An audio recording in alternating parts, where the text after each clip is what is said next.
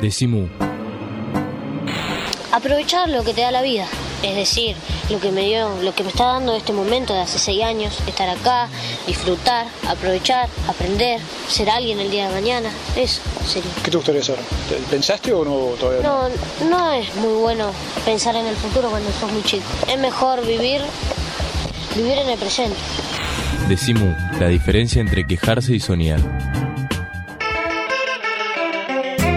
Decimú es el programa de la cooperativa de trabajo La Vaca que hoy se ha venido al campo con sus parientes rurales. Estamos con Damián Petovelo, ingeniero agrónomo, recibido en la Universidad de La Plata, un joven de... Casi 48 ya. Bien, bien Damián, hay que omitir la coquetería. y Damián es una persona, como estuvimos contando antes, que habiendo participado en el corazón del agronegocio, de las grandes multinacionales que venden los pesticidas, los transgénicos, los venenos, que están generando, por la experiencia nuestra, desastres en el país, más de 400 millones de litros anuales en cosechas y cada vez se usa más, o sea que vinieron a eliminar plagas y cada vez hay que usar más y cada vez hay más de esas plagas que vos le pusiste otro nombre, ¿cómo es? Especies contextualmente no deseadas. Ahí va. Damián pasó por la enfermedad en su propio cuerpo y también el ruido en, en tu alma, en tu cabeza, con respecto a esto que estabas haciendo, y abriste la posibilidad con Facundo Alvira de armar un proyecto distinto y agroecológico. Nos estuviste explicando antes qué significa la agroecología, pero qué significa Tecoporá, que es ese proyecto que estás haciendo para no quedarte solo en decir abandono esta actividad, sino creamos algo distinto. Correcto. Mira, si me permitiste voy a decir algo tomando tus palabras. Yo creo que me pegó mucho más fuerte en el alma que en el físico, el problema este. Eh, mi crisis eh, fue muy, muy profunda, muy profunda. Eh, fue una crisis de valores que se me generó, fuerte, y, y, que me llevaba a tomar la decisión de dejar la profesión. Es tremendo lo que decís, porque decís, peor que, que el melanoma sí, sí. era el, el, dolor sí, que el yo dolor sentía, del alma. Fernando. Sí, yo llegué a comprender que el dolor del alma era mucho más fuerte que, que lo que tenía en cuanto al melanoma o en cuanto al problema de, de, de las arterias. Sí, para mí fue mucho más fuerte eso, sin dudas te lo digo. ¿eh? Eh, me generó una angustia muy grande, pues, porque eh, comprendes que durante mucho tiempo hiciste algo que generó mucho daño. Y a mí no me gusta hacer daño, a nada ni a nadie. Y, y comprendí, por duro que sea, que lo hice. Entonces, eh, me generó mucho daño inter, internamente.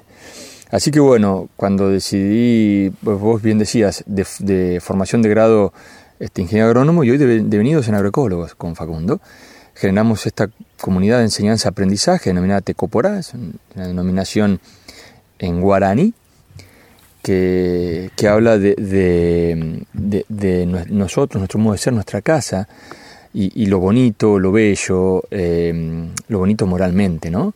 No lo bonito en forma fenotípica, por decir lo que se ve que es lindo.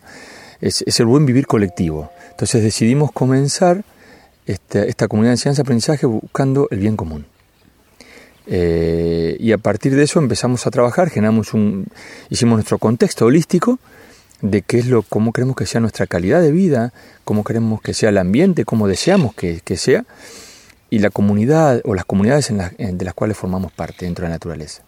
Y a partir de ahí comenzamos a desarrollar una estructura, una matriz de trabajo que tiene diversas aristas. Una de ellas eh, en lo que es eh, académico, tratando de eh, devolver un poco todo lo que nos dio nuestra formación, eh, aportando unidades de, de, de, aprendizaje, ya sean escuelas, universidades, Pero, forma de charlas. Soy el malo de la película, en realidad estás devolviendo lo que no te había dado tu formación. No, bueno, no, no, sé si lo que no me da, me lo había dado y lo había tomado yo quizás de otra manera también. Bien, ¿no? Pero estabas devolviendo un, una mirada distinta, una un mirada paradigma di distinto al, al, al, convencional. Estamos devolviendo una mirada diferente, Bien. pero sí estamos haciendo algo por los demás sin buscar nada a cambio. Perfecto. Eh, que un poco el objetivo era ese, es ese.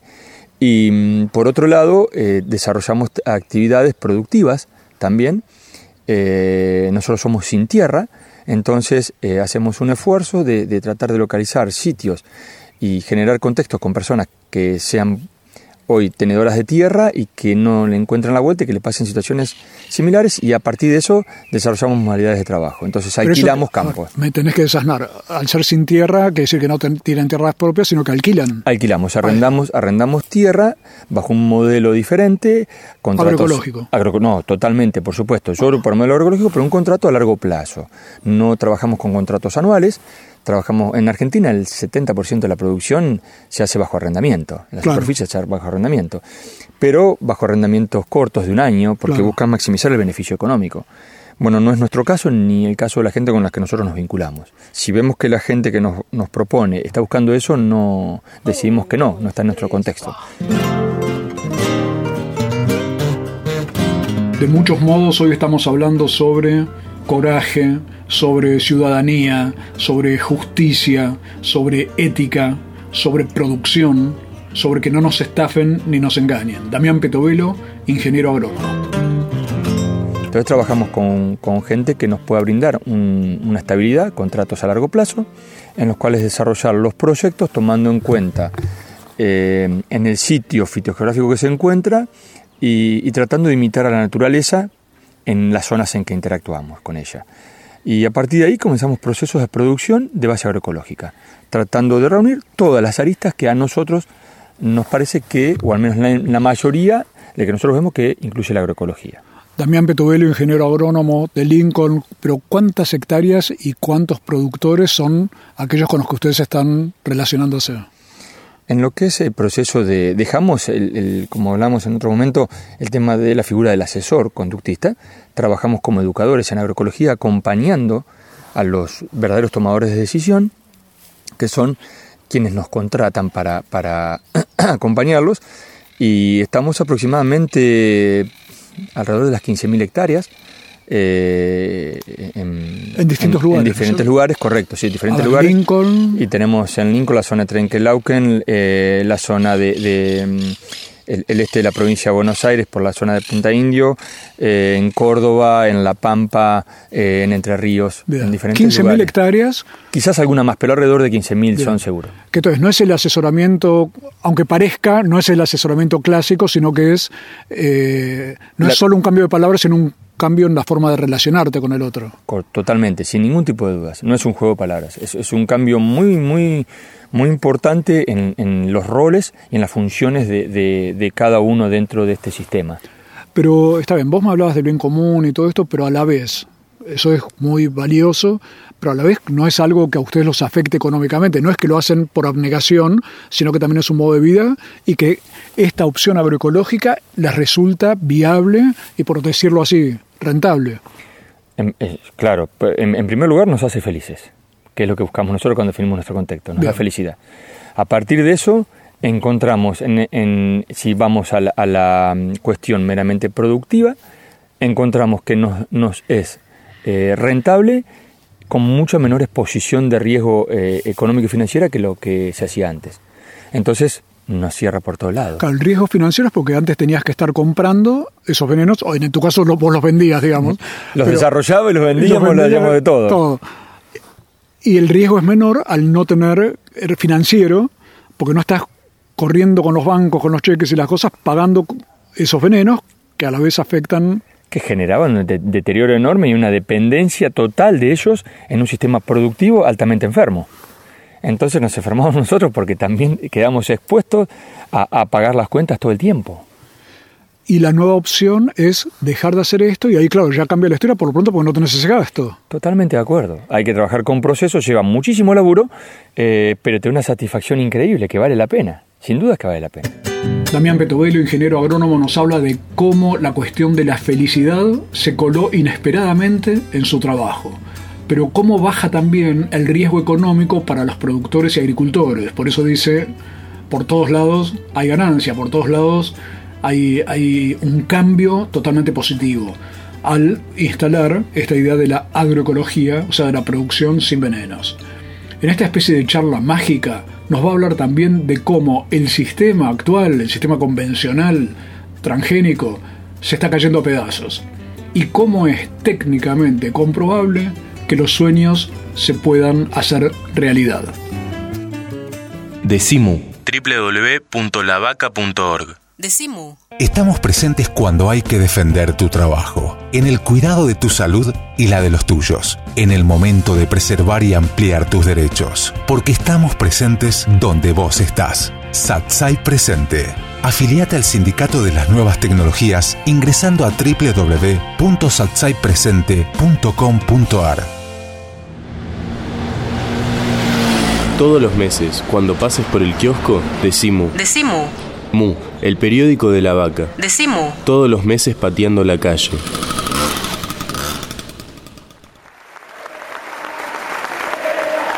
Y ahora vamos a escuchar las recomendaciones musicales de Pablo Marchetti, o sea, El Grito Pelado.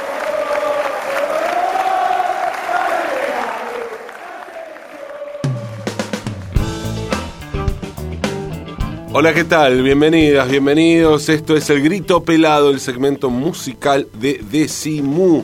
Vamos a estar repasando unos cuantos discos, unos unas cuantas canciones, pero en este caso vamos a, vamos a arrancar en euskera, si les parece. En euskera. Lo que sigue es eh, un proyecto que hizo el acordeonista eh, de Bilbao, Kepa Junquera. Kepa Junquera es un músico de larga trayectoria. Eh, podría decirse, para tener una idea de, qué significa Kepa Junquera en la música vasca y en la música de la península ibérica en general, podríamos decir que es una especie de Astor Piazzolla de la música vasca. Puede sonar esto un poco exagerado eh, y algún bandoneonista incluso se puede poner mal porque Kepa Junquera toca el acordeón, distintos tipos de acordeones. Es un acordeonista muy virtuoso que eh, hace una música que de alguna manera eh, va a las raíces de la música vasca y lo fusiona con ritmos como el jazz, con ritmos algo más actuales y globales, si se quiere. Kepa Junquera es un músico que es un habitué de festivales de jazz, de músicas del mundo. Eh, su comparación incluso con Piazzolla puede ir hasta el punto de que sacó un disco que se llama Bilbao Hora Cero, un poco parafraseando el Buenos Aires Hora Cero de Piazzolla. Pero en este caso, Kepa Junquera se dedica a hacer canciones, en este proyecto en particular. Canciones a la manera de la, de la canción tradicional vasca, pero lo hace con composiciones nuevas del propio Kepa Junquera. Y para eso se juntó, este proyecto es conjunto con un grupo de, mm, cantantes y percusionistas que usan la voz y la percusión de una manera tradicional vasca, que se llama Sorginak. Sorginak significa brujas en euskera, algo que bueno es muy significativo por toda la historia que hay con las brujas. Eh, recordemos que fue en Sugarramurdi, en el País Vasco, en Navarra más precisamente, donde se realizó la última gran quema de brujas en eh, la península ibérica, algo tan brutal que hasta dentro de la propia Inquisición dijeron basta, no podemos seguir así. Así que eh, Kepa Junquera con Sorginak hicieron este, un disco, como decía, a la manera de la música tradicional, pero hecha con canciones actuales, que se llama Maletak. Sorginak Maletak. Debo decirles que la K final en euskera, de lo poquísimo, poquísimo que se euskera, sé que la K hace plural cuestiones extrañas con este idioma que no se sabe muy bien el origen, pero sí que da hermosísima música como esto que vamos a escuchar ahora, Kepa Junquera y Sorginak, Maletak.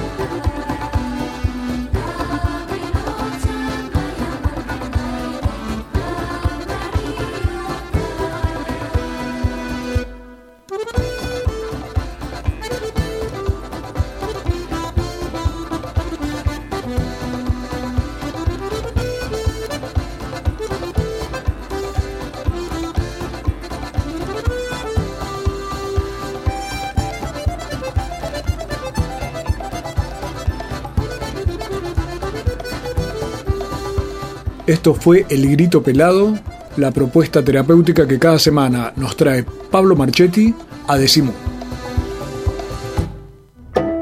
Decimu. Decimu. Una alegría colectiva.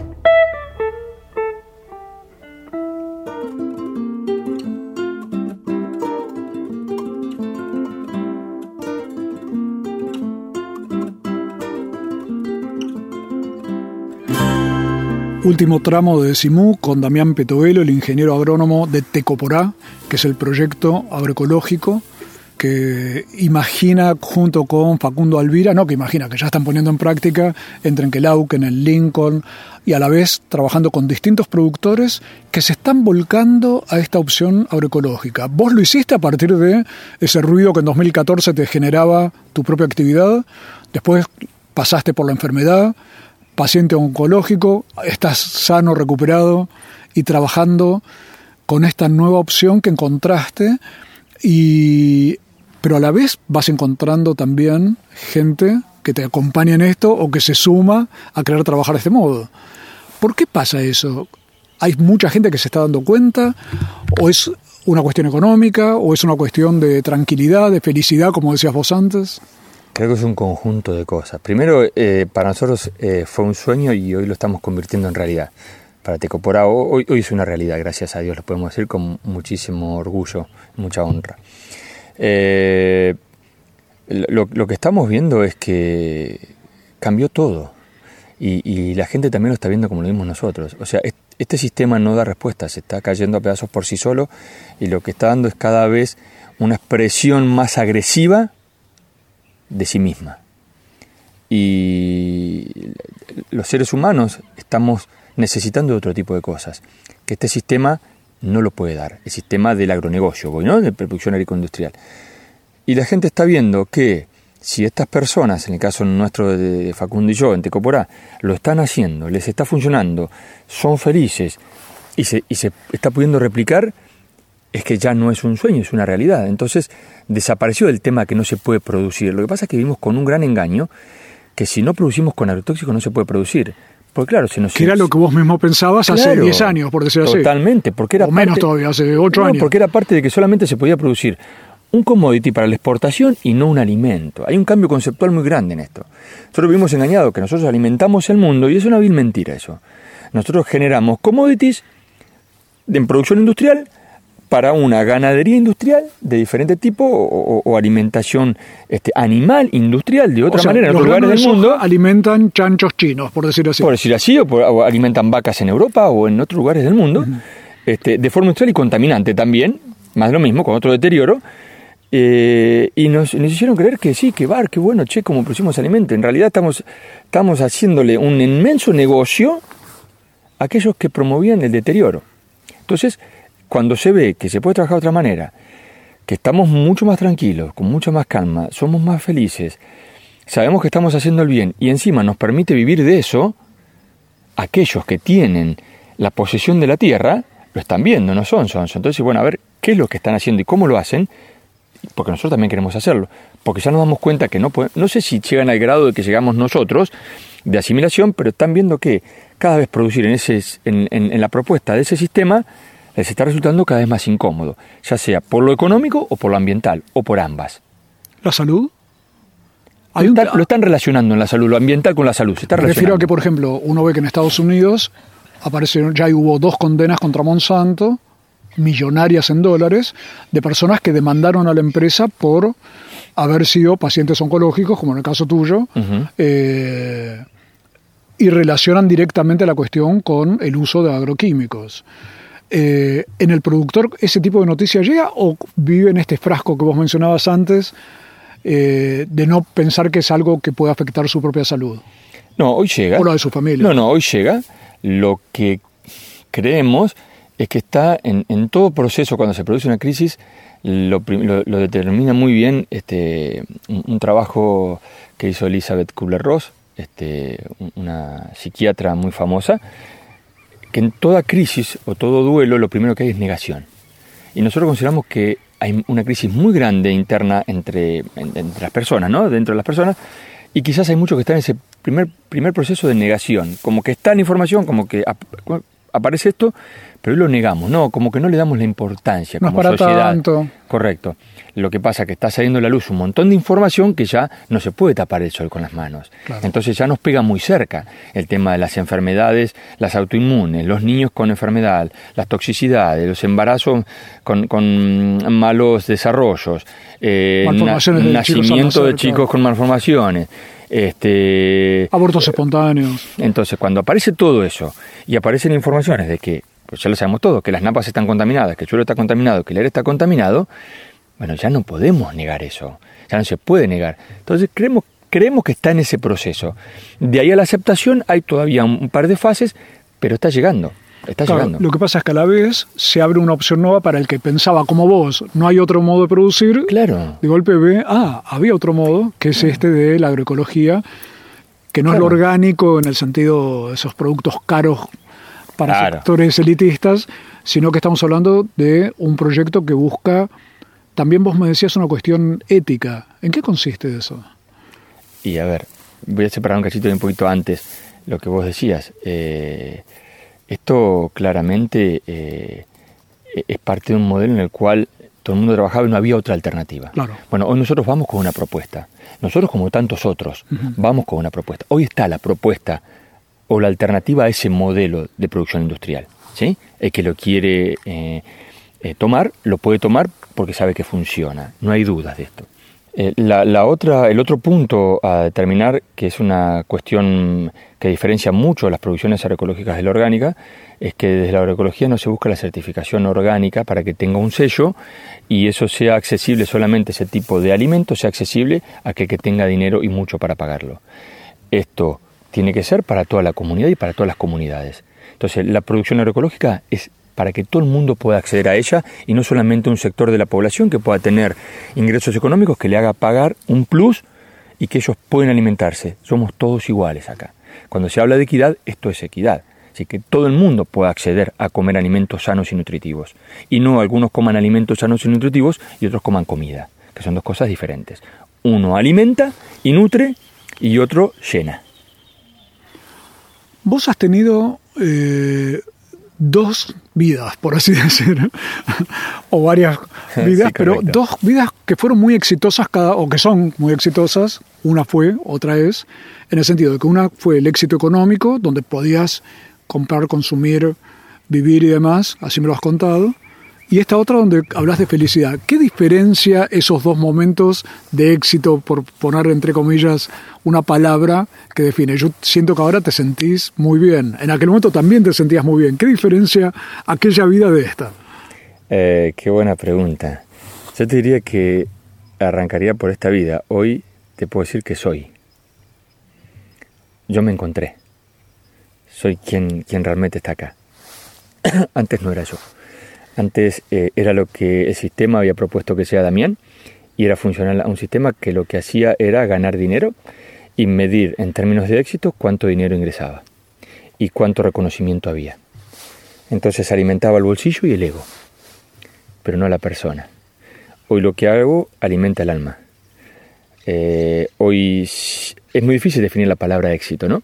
A mí me cuesta mucho definir la palabra éxito. No, no sé si pudiera definirla realmente en forma clara, pero para mí antes quizás el éxito que se veía en mí, que yo era lo que, lo, que quería la sociedad o los demás, eh, era ese modelo a seguir y, y que encima que ganaba mucho dinero o ganaba dinero le permitía viajar, tener cuestiones materiales y tener un buen pasar, pero no estar bien consigo mismo ni con su comunidad.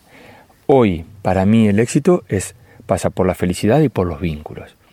Yo te puedo asegurar que hoy afiancé mucho los vínculos, hoy tengo una relación con mis padres y con el ambiente y con la naturaleza que me hace sentir pleno y me hace saber que soy parte de. Y antes no. Entonces, para mí el verdadero éxito es este, es saber que uno se siente parte de y aporta lo poquito que, que está al alcance de uno para que es una comunidad mucho más grande que sea parte de. Y me parece que ahí está el, el verdadero éxito.